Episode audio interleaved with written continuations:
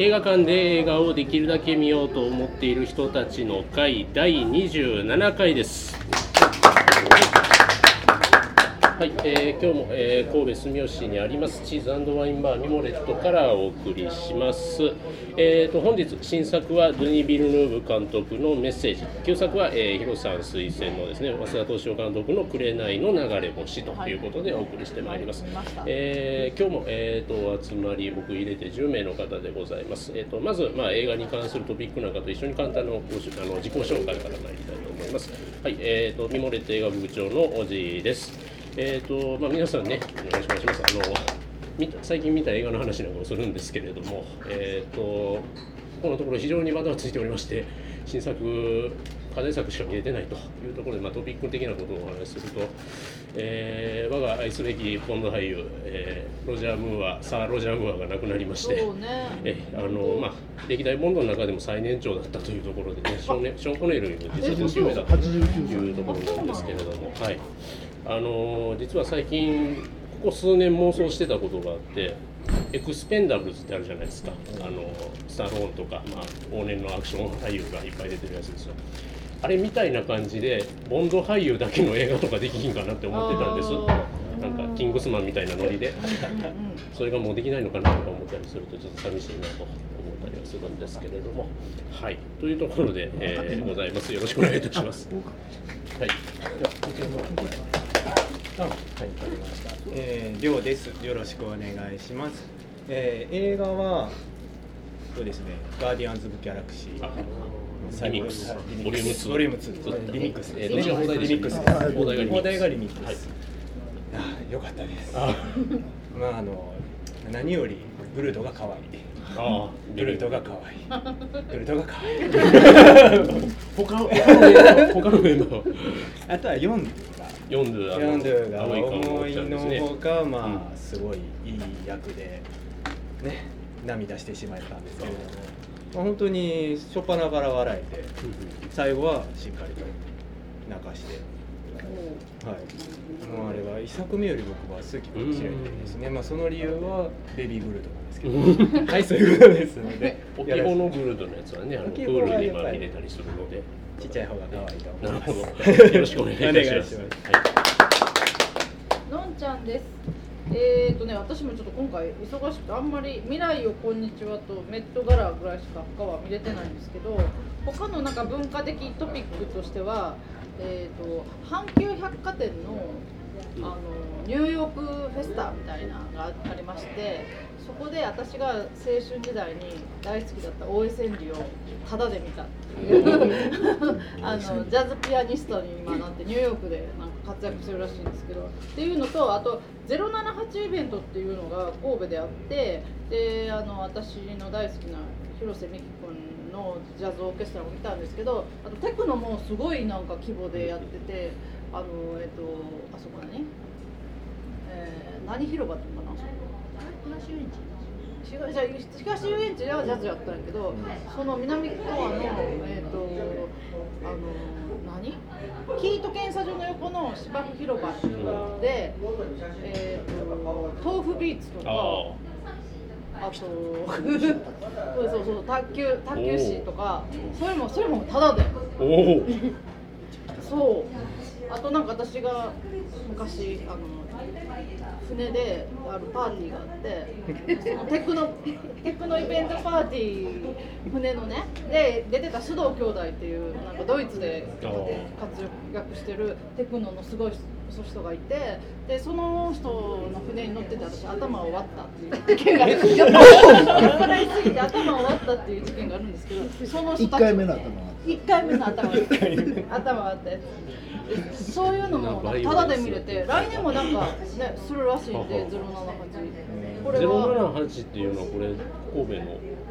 そうそうこれ市外局番うん。で、でその音楽だけじゃなくていろんなワークショップもやったりとか、映画もやってたみたいな。映画はねなんか私は見たのでは東遊園地の横のとこでなんかその屋外でやってたみたいやけどそれは私も豆腐ビーツとその卓球の方に行ったんで見れてないんですけど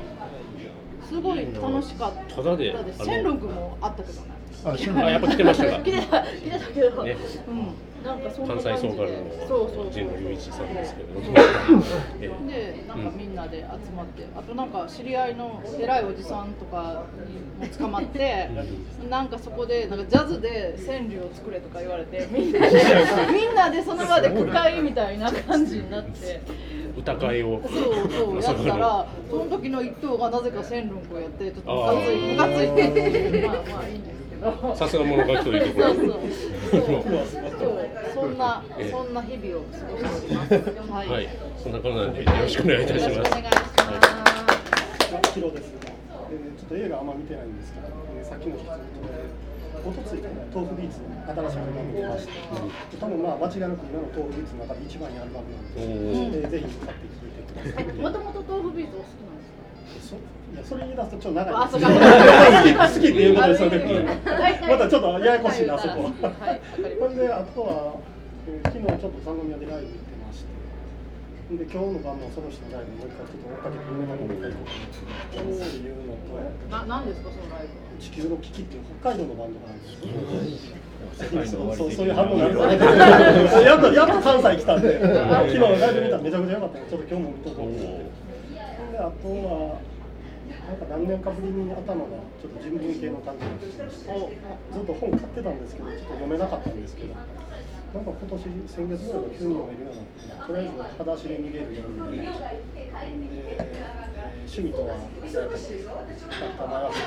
北川明宏さんの本読んだり、なんか言語読んだりとか、あとあの過食症の拒食症の本か、あれ読んだりとか、なんか急になんかレーダーがそっちになってきたので、今年はちょっと読んでいきたいなという感じなんです。はい。はい、よろしくお願いします。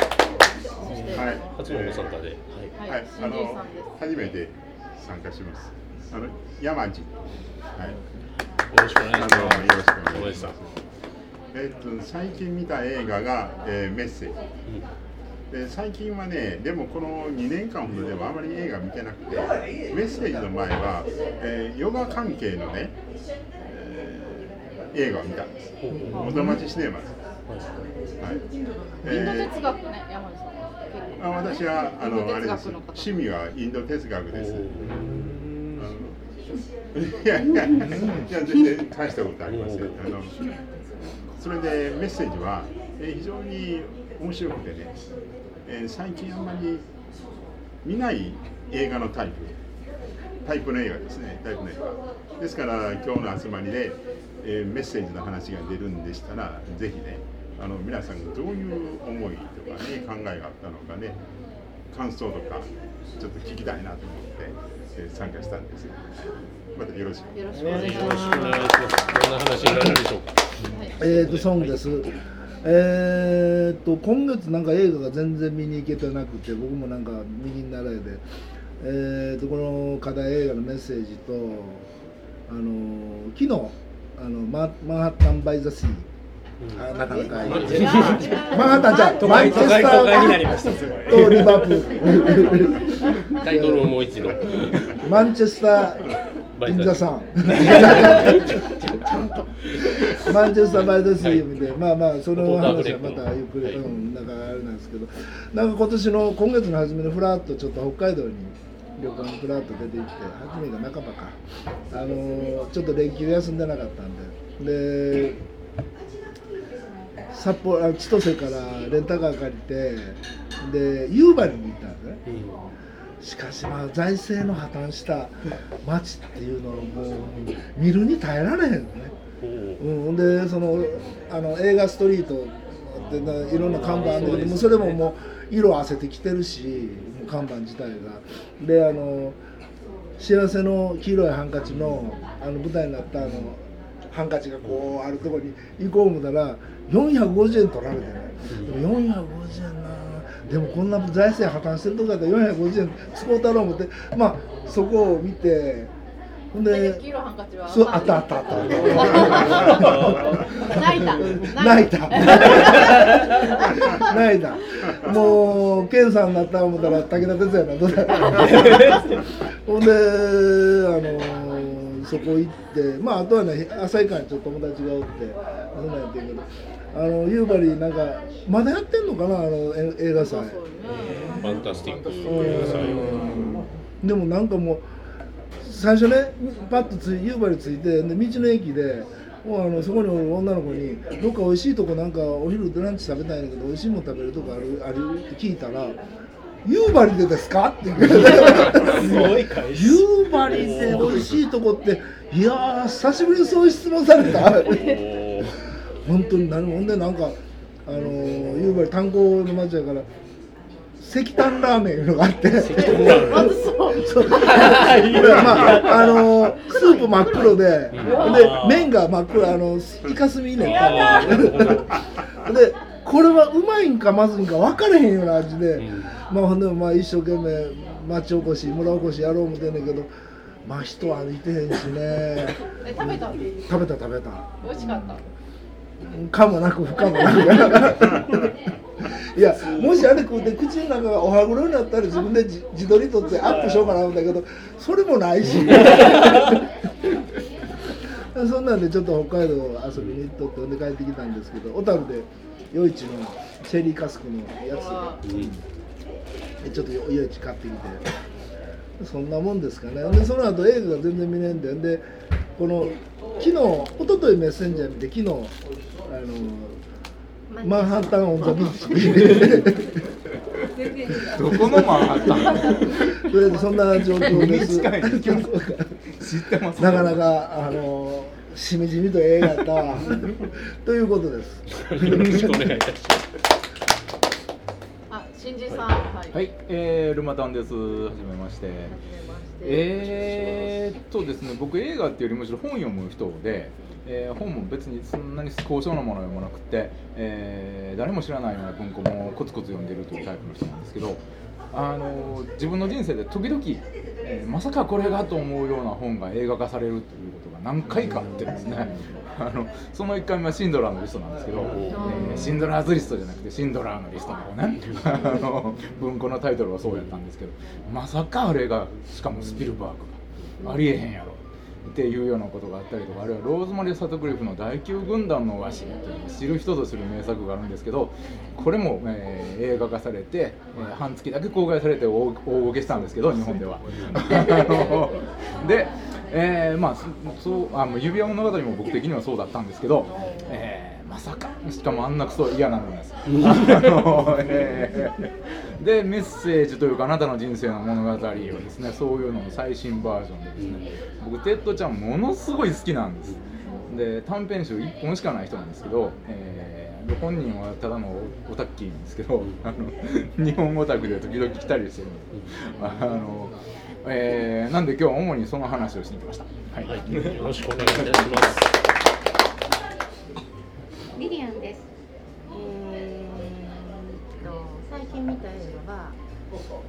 ター・バイ・ザ・シーもやっぱり見たんですけど、あのこれは多分みんなが思うのと同じ感想しかないので、まああのとてもいい映画です。えー、あと何本か見たんですけど久しぶりになんか友達がすごい絶賛してて上半期のベストとか言われて見に行ったパキスタン映画の娘よ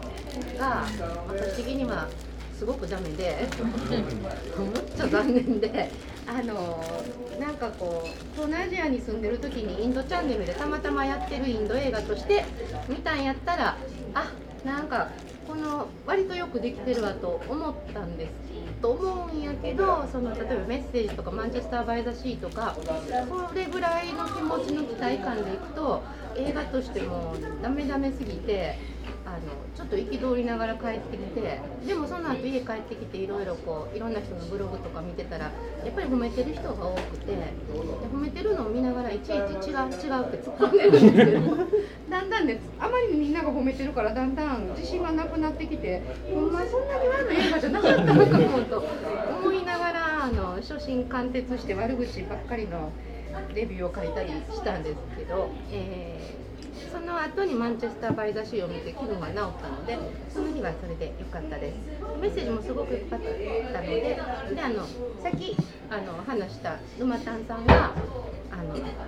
映画の話をしたらもう映画の話なんかいいから原作読めみたいな勢いだったんで、えー、と映画がですごく良かったんで帰り道に原作を読んであ買って原作も読みました。えーその話はまた後でみんなとさせていただきたいと思いますよろしくお願いしますえーパンダです。こんにちは。5月なんかちょっと体調が私悪くって、多分黄砂と PM だと思うんですけど、鼻水は出るわ、咳は出るわみたいな感じで、で、黄砂かな。大阪もかな。で、あの映画館の中でこう咳込むと申し訳ない。昔すごい咳が出るのに関わらず映画を見に行ってうるさいって怒られたことがあって。それはな申し訳ないと思ってセーブしてたつもりなんですけど昨日数えたら1本ぐらいやっぱりやっぱりちゃうみたいな感じでで最近見て面白面白かったというか予想外に良かったのが光をくれた人っていうファスベンダーとアリシアちゃん。のやつなん。ですよ。であの他人の子供を自分の子供として育てちゃうっていう話で、もう予告見たら結末も分かるぐらいの話でそん。なに優先度高くなかったけどこうちょっと成り行きで見に行ったらですねこうやっぱり映画としての作りがいいという抑えた演出なんでそんなこう泣きわめいて愛してるみたいなんじゃなくこう淡々と進んでいくのがいいのと、まあ、映像がすごく綺麗なのとあと舞台設定が多分第一次世界大戦の後みたいな舞台設定なんですけど切り口としては夫婦の愛もあり親子の愛もありでも多分原作者が一番言いたかったことってこの戦争の傷跡みたいになのちゃうかなってこう思わせ最後にふっと思わせられるようななかなかこうあんまり予想していなかっただけにあええやんけみたいな。あ多分あの映画をきっかけにパスとアリシアは付き合い始めたっていうのを聞いて、まあ、私が見ても惚れますっていうぐらいアリシアは可愛かった。です、はい以上です。よろしくお願いします。えー、8です、えー、私ももう今日一緒に見てあの光をこれたはすごく良かったんですけどあとはマンチェスター・バイ・ザ・シーもすごく今年のね上位に来るようないい作品だったと思いますけども、えーここではあんまり皆さん知らないと思うんですけど、えー、と5月の連休連休の時に、えー名古屋の映画の仲間たちとちょっと旅行なんか行ったりしてたんですけどもその帰りに今名古屋のシネマスコーレで、えーシネマ競争局っていうドキュメンタリーをやってるんですけどね。でこれはもう全然大阪や神戸の人は何も知らないと思うんだけれども、えー名古屋のシネマスコーレの坪井支配人って人がいてこの人がとにかくユニークな人なんですね、えーもう B 級 C 級映画をもうこよなく愛していて、えー VHS を今でもひたすらこう集めてるっていうとんでもない人。で若いよね。まだまだ若いでその人はもうその VHS を保管するために、まあ、もう一人の他の人もいるんだけど共同でアパートを一つ借りて山のようにこう VHS の山の中で B 級ばっかり。B 級 C 級ばっかり。っていうでそんなことをネタにしながらこうイベントをやったりとか映画のね支配人副支配人っていう仕事のほかにそういうイベントをやったりとか、えーそれから、えー宿徳っていうその大学の非常識の講師もやったりとかしてて。映画教えてそう映画の話をしたりとかしててで今今年去年かなからその名古屋のテレビのおところで、えー映画のコメンあなんだ映画の番組を深夜の番組なんだけど15分ぐらいでその SKE のアイドルの方とか、アイドルっぽい人とか春菜愛さんとかと一緒にこう番組やったりとかってしててすごくこう注目度を集めてる人なんだけどもそれをこう名古屋テレビ今メーテレって言うんですけどメーテレの人が1年ずっとドキュメンタリーとして追いかけてきてでそもそもそれはメーテレで1時間のドキュメンタリー番組やったんだけれどもそれを拡大版っていうことにして今そのシネマスコーレ自体でこう上映してると。で毎晩毎晩こういろんな人を呼んでこうイベントをやって、まあ、今月で終わっちゃうんだけれども、えーなかなかねこうシネマスコーレっていう映画館があってそこを舞台にした映画をドキュメンタリーを映画館でまたやってるっていうのがねなんかすごくこう感慨深い。で私はもう本人もよく知ってるしこうインタビューに出てきた人たちとかの名前もよく知ったりするんだけれども、えーまあ、そういうのを抜きにしてもこう作品としてもなかなか面白かったかな。とそして名古屋以外では見られない。多分ねそういう感じがあってなんかイベント的に 7G とかあんなところでやったりするかなみたいな雰囲気はあるんだけど、まあ一般公開は多分しないと思うんですけど、えー非常にいい思い出深い作品の一つでした。さあ、えー、とそんなわけでですね今日はこの10人でお送りしていきます、えー、と新作は、えーメッセージ、えー、とで旧作は「恋愛の流れ星」お送りしてまいります。